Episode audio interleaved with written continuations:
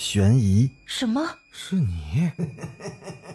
灵异，那个人他居然是飘过来的，他根本就没有腿。奇闻，三天后，警方找到了这辆三七五路公交车。惊悚，别过来！别过来！别过来！别过来！欢迎收听《九黎怪谈》。Hello，各位听友小伙伴，大家晚上好，欢迎继续收听《九黎怪谈》。那咱们话不多说，开始今天的故事。俗话说，没有不偷腥的猫。张小斌最近背着女友刘云聊上了一个女网友，是本校的，但长什么样他也不知道。对方死活就是不肯跟他视频，也不告诉他真名字。架不住张小斌的软磨硬泡，最后这个女网友终于是答应见一面，但是能不能见到，还得看他的造化。周末学校里将组织一次化妆舞会，所有参加者都要准备一张面具，届时那个叫千面妖的女网友也会在其中。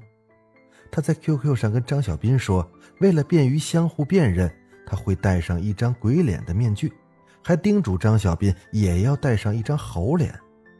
见人家动真格的了，张小斌却有点犯难了。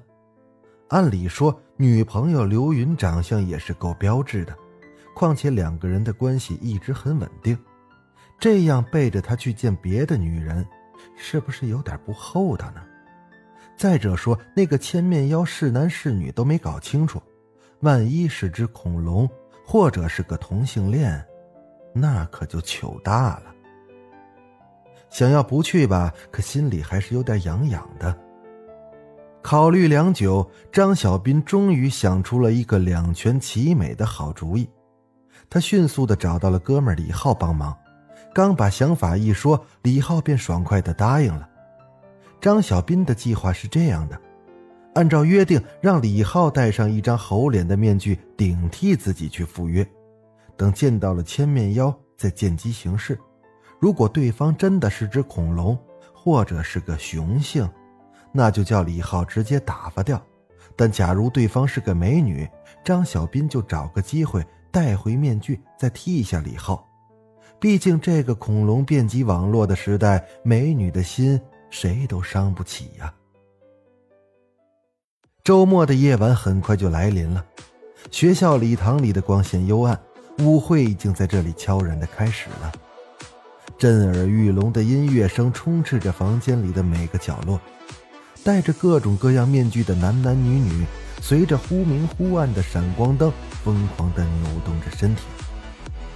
张小斌躲在暗处，目送着戴着猴脸的李浩。踏着节拍步入那舞池。好了，一切顺利，接下来要做的就是找到那张鬼脸。可下一秒钟，张小斌就发现他好像是被耍了。忽明忽暗的光线里闪动着各种的鬼脸，青面獠牙的，披头散发的，面目狰狞的。鬼才知道那个千面妖躲在哪张面具后面。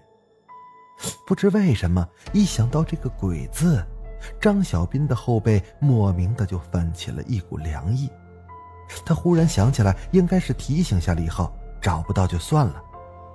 可等他再回头，哪儿还有李浩的影子呀？张小斌沮丧的回到了寝室，登录 QQ，他想看看这个千面妖到底留没留下什么别的信息。可千面妖没在。QQ 上却有个陌生人的头像在跳动，张小斌点开，跳出了一大段文字。王薇是学校里公认的美女，她喜欢上了一个高高瘦瘦的男生，可那个花心的家伙本来已经有了女朋友，但仍是偷偷摸摸的和他交往。终于在一次约会中被男生的女友撞破。你猜发生了什么？那个向来以泼辣出名的女生。把一大桶的硫酸泼到了王威的脸上，一个如花似玉的女孩就此变成了丑八怪。治愈后，王威终于是承受不住人们那看怪物一样的眼光，在一个月黑风高的夜里，爬上了实验楼顶，纵身跳下。王威就这么死了，可他的冤魂却是无法转世投胎，整日的游荡在校园里。他开始疯狂的报复，一旦遇到漂亮的女生，便活生生的剥去她的脸皮，做成面具，再戴到自己的脸上，大摇大摆的出现在每一场化妆舞会上。看完了之后，张小斌的脸色已经变成了灰色。王威这个名字。他好像听谁提起过，就是本校的，论辈分应该叫师姐，可这个故事他没听过。张小斌想找陌生人再问问，可一转眼，那个家伙的头像已经变成了灰色，显然已经不在线了。难道那个千面妖就是王威？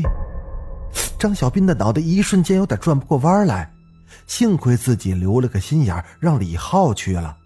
可话说回来，万一真的有这么回事儿，那李浩岂不是危险了？张小斌坐不住了，他决定不管是真是假，都应该把李浩给找回来。刘云有点后悔了，也许这个方式不太妥。他早就听人说过张小斌是个朝秦暮楚的家伙，可他一直不太相信。也不知谁给他出的主意，让他换了个 QQ 号试探一下张小斌。可没想到，就这么一试探，那家伙还就真的露出了马脚。宁可相信世上有鬼，也不能相信男人这张破嘴。刘云一面愤愤的嘟囔着，一面对着镜子戴上了那张仿真的女鬼面具。他打定了主意，今晚一定要给那个家伙好看。要不你陪我去吧。刘云歪过头看向正在看书的肖丽娜。面具舞会，我可没兴趣。再说了，万一碰到了什么不干净的东西，可不是闹着玩的。肖丽娜的眼睛里居然闪现出一丝惊恐。你听过王威的故事吗？没有。什么王威？那我就说给你听听。据肖丽娜讲。王威以前是个有名的花花公子，仗着家里有几个臭钱，经常就背着女友和别的漂亮女孩约会。可是没有不透风的墙，终于有一天，他跟一个女生在顶楼约会时，被现女友给撞见了。女朋友毫不留情地泼了他一脸硫酸，然后又把他从楼顶给推了下去。那个风流的王威瞬间就变成了肉饼了。咦，咎由自取。自作自受，是啊，可事情还没完。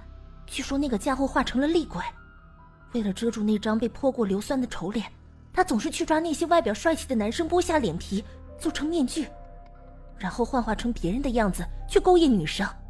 啊，对了，他最喜欢参加的，就是面具舞会。嗯，一只戴着面具的鬼隐藏在一群戴着面具的人当中。的确是不容易被发现，这算是一个好主意啊！你别不信，据说这可是真的。对了，我还听说那个家伙参加舞会时从来不戴面具。哼，当然，他的面具就是别人的脸皮嘛。刘云本来是开玩笑，可是说出这句话，后背却不由自主的。泛起了一股凉意。一直到出了门，远远的望见礼堂里不断的闪烁着灯光，刘云这才稍稍的安心一些。李浩踩着节奏，小心翼翼的游走在各个面具之间。可是舞厅中晃动的鬼脸太多了，根本就无从辨认。本来他还以为这是桩好事，说不定可以以张小斌的身份跟那个千面妖来一场艳遇。可谁能料到那些妖魔鬼怪的嘴脸竟会受到这么多女同胞的青睐？无奈之下，他只好是一个一个凑近了问：“千，千面妖。”他凑近了一个青面獠牙的女鬼，然后人家歪了歪头，没搭理他。千面妖。他又拉了拉一个类似梅超风头像的女生，滚一边去！当问完第七个的时候，李浩终于是受不了打击，他决定放弃。于是他顶着猴脸面具来到了休息区。这时，他看到角落里还有一个女鬼，苍白的脸、眼角和嘴角都挂着干涸的血迹。呃，切面妖。李浩端着杯子凑了过去，女鬼也是愣了一下。冷冷的看了一下李浩，随即点了点头。李浩狂喜，功夫不负有心人呢，看这身段，想必长相也不会差到哪去。他一面殷勤的递过去一杯早就做了手脚的橙汁，一面思索着一会儿要把这个女鬼带到哪儿去。张小斌可真是够哥们儿，给了他这么大一个便宜。虽然这个女鬼面具有点瘆人吧。李浩指了指自己的脸，又指了指女鬼，示意对方摘掉面具。女鬼大概是没明白，仍旧冷冷的看着他，看得李浩是一阵的不自在。我的意思是，摘了面具吧。我没戴面具。啊！李浩的头一下就大了，嘴巴也变得结巴。啊啊！我，我想，我想。看看你的脸，我说了，这就是我的脸。李浩的脑袋嗡的一声，身子也跟着瘫了下去，因为就在刚才，他清楚的看到对方说话的时候，那嘴唇在动，那真的是他的脸。朦胧中，李浩只感觉到有人在不断的晃动着他的身体。